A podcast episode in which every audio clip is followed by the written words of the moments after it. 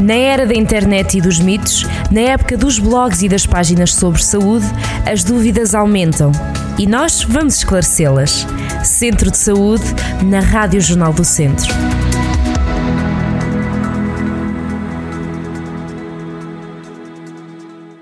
Sejam muito bem-vindos a mais um Centro de Saúde e nós usamos a voz todos os dias aqui na rádio e a propósito do Dia Mundial da Voz, que vai assinalar-se já este próximo dia 16, o Dr. Marcos dos Santos, que é coordenador de otorrinolaringologia na CUFA em Viseu, vai falar-nos destes de cuidados que devemos ter com a nossa voz.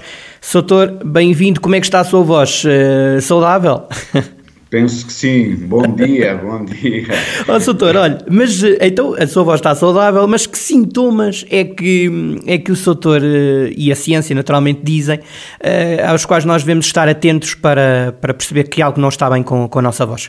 Ok, muito bem. Muito bem. Uh, se me permite, antes de mais, queria mais uma vez agradecer uh, ao Jornal do Centro o vosso interesse por estas temáticas da saúde porque na verdade, como todos sabemos, a prevenção da saúde é o melhor tratamento. Exato, obrigado. E, e, portanto, muito obrigado pelo vosso cuidado, porque no fundo vocês estão a contribuir para a saúde de todos os portugueses.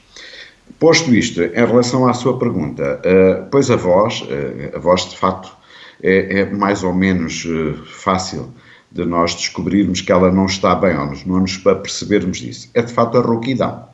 A rouquidão é, é, o sinal que nós podemos apercebermos que a nossa voz não está bem e que alguma coisa Uh, teremos que fazer para a corrigir. Quando notarmos que a nossa voz está, há aqui uma rouquidão, uh, devemos estar atentos. Sim, senhor doutor. Então, e a pergunta, a, segunda, a, próxima questão que tenho para si é se existem pessoas com maior risco de desenvolverem problemas relacionados com a voz? Sim, isso, essa pergunta é muito importante, porque eu costumo dizer que uh, a, a, voz humana, a voz, é, é, é de facto uh, o, o, órgão, portanto, que, o, o instrumento de trabalho uh, de muitos de nós. no vosso caso, por exemplo, é um caso exemplar. Uhum. mas todos nós, de algum modo, para comunicarmos como necessitamos da nossa voz, temos que ter, de facto, cuidados especiais porque hum, é a maneira de nós comunicarmos, é a maneira de uh, um professor dar as suas aulas, é a maneira de um vendedor contactar com os, com os seus clientes, de um cantor, de, ou seja, é de facto um instrumento que nós utilizamos para uh, comunicarmos uns com os outros. Os cuidados que nós temos que ter com a voz são de facto uh, o não o, os esforçarmos demasiado a voz. Isto porquê? Porque a voz é produzida por uh, dois pequeninos músculos que se chamam cordas, uh, agora atualmente chama-se pregas vocais, que na verdade ao baterem uma na outra vão produzir a voz. Isto com o ar que entretanto é expelido dos pulmões. Eu costumo dizer que a voz é uma maneira semelhante é, é que nós podemos comparar, é como termos um balãozinho de borracha cheio de ar e se nós esticarmos a, a, a, saída, eh, esticarmos, ele faz aquele ruído que é na verdade o ar ao sair do balão. É uma situação muito idêntica ao que acontece com os humanos, ou seja, o ar do pulmão ao ser expelido, neste caso é o ar que está no balão, Uh, ao fazer vibrar a saída, que neste caso são as cordas vocais, nós então vamos produzir um som, um som esse que será a nossa voz. E portanto há que ter muitos cuidados é, em todas as profissões, porque na verdade uh, os exageros, ou porque a pessoa fala uh, demasiado alto, ou porque fala uh, muito durante o dia, há um esforço exagerado e um cansaço das cordas vocais que podem, na verdade, uh, trazer depois uma, uma doença da voz. Eu costumo dizer, um, é, comparando às vezes aos meus doentes, eu digo, isto da voz é como uh, pode aparecer anomalias como quando quem vai a conduzir numa autoestrada a 120 e vai em primeira, ou seja, que vai num esforço constante. Obviamente, isto dá cabo do motor do carro, neste caso em nós, vai dar por ser prejudicial às cordas vocais.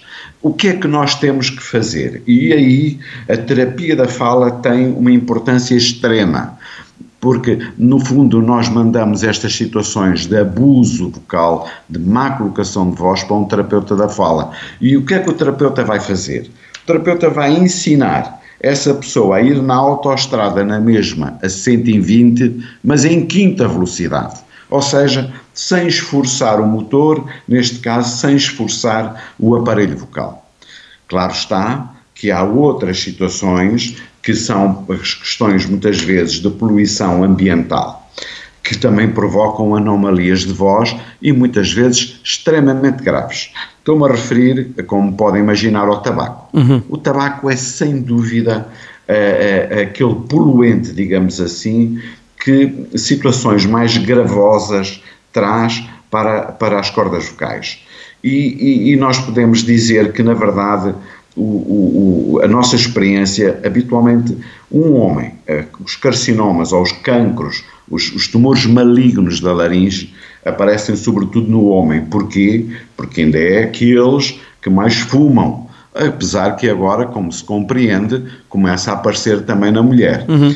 Depois, o que é que acontece? Há um cuidado a ter nestas pessoas, além da redução substancial do tabaco Há outra coisa que aparece, que é uma tríade, que é excesso ou grandes fumadores, grandes bebedores, portanto, pessoas com uh, abuso excessivo de, do álcool e associado a terceira coisa é uma má higiene dentária. Eu costumo dizer que esta tríade é, é totalmente infalível. Mais tarde ou mais cedo aparece um cancro das cordas vocais. Portanto, vamos a deixar de fumar, faz favor. Vamos a, a, a ter cuidado com os dentes, com a higiene dentária e, e, e, a outra, que, como é óbvio, também com não abuso de bebidas alcoólicas. Soutor, e depois, quando uh, procurarmos um profissional de saúde, que exames é que depois podemos realizar? Muito bem. Uh, se eventualmente nós temos uma rouquidão que perdure mais do que 15 dias, devemos ouvir a opinião de um médico especialista de otorrinolaringologia. Que situações podem suceder? Claro que nós, dentro do, da história clínica, temos que uh, ir investigar toda a, restante sintomatologia.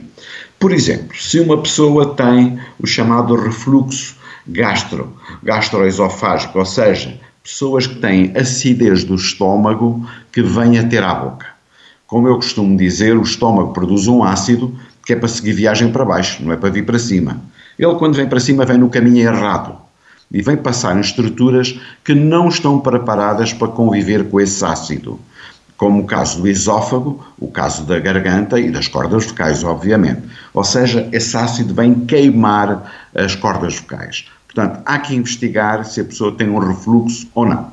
Segundo, se a pessoa tem um corrimento nasal posterior frequente e abundante, que acontece, por exemplo, nas sinusites, porque toda essa matéria posterior, com bactérias, etc., obviamente vão provocar anomalias nas cordas vocais.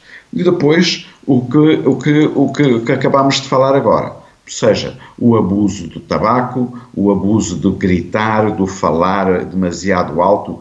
Curiosamente, queria-vos dizer o seguinte: a profissão que me surge mais frequentemente com rouquidão no meu, na minha clínica diária são os educadores de infância. Uhum porque têm que falar mais alto para sobrepor a voz àqueles passarinhos todos que têm lá na sala, Exato. como eu costumo dizer. E curiosamente, a segunda profissão que me aparece com patologia das cordas vocais e com rouquidão são os auxiliares do educadores de infância.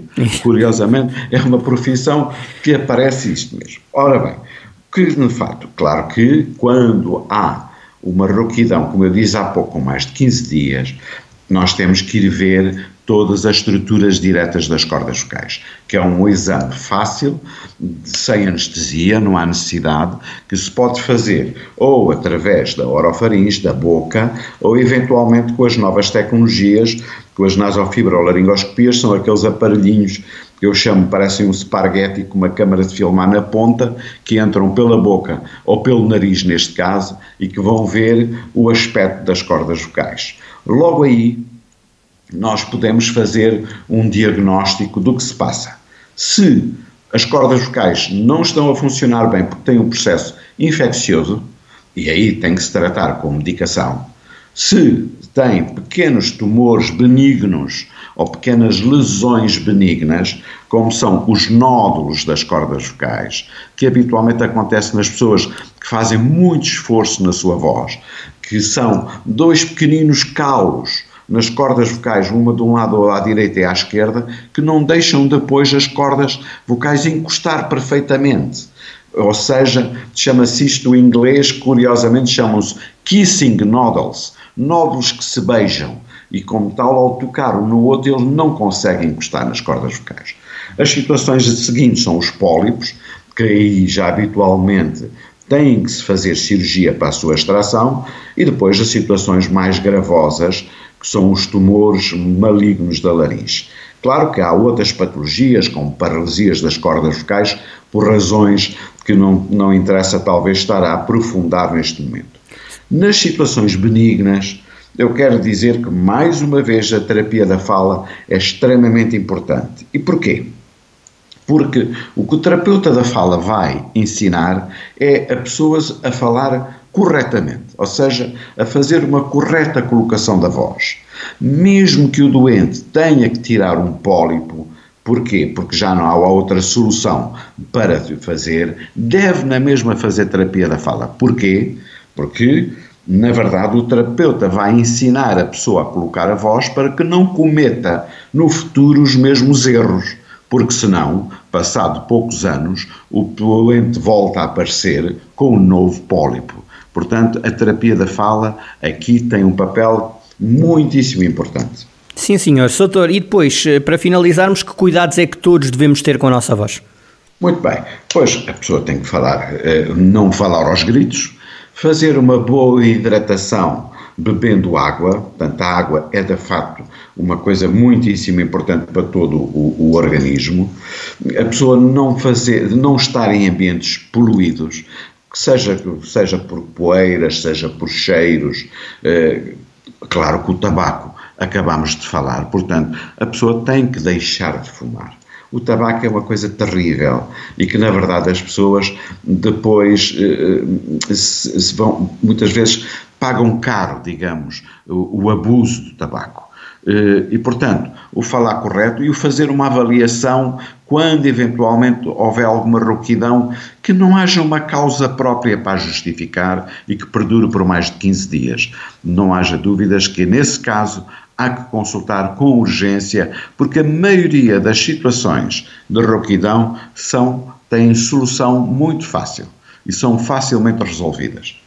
Exatamente. Soutor, bem-haja, até à próxima e obrigado, está bem? Obrigado por ter obrigado cá estado. Nós. Obrigado, obrigado, até obrigado já. pelo vosso trabalho e cuidem a vossa voz, e... porque é de facto o vosso instrumento de trabalho também. Exatamente, Soutor bem-haja, muito obrigado. Ficaram então aqui as recomendações, as indicações a propósito deste Dia Mundial da Voz, dia 16 de Abril, é Dia Mundial da Voz. Ficámos com o Dr. Marcos dos Santos, ele é coordenador da otorrinolaringologia na CUFA, em Viseu. Falar-nos então dos cuidados que devemos ter com a nossa voz. Até para a semana.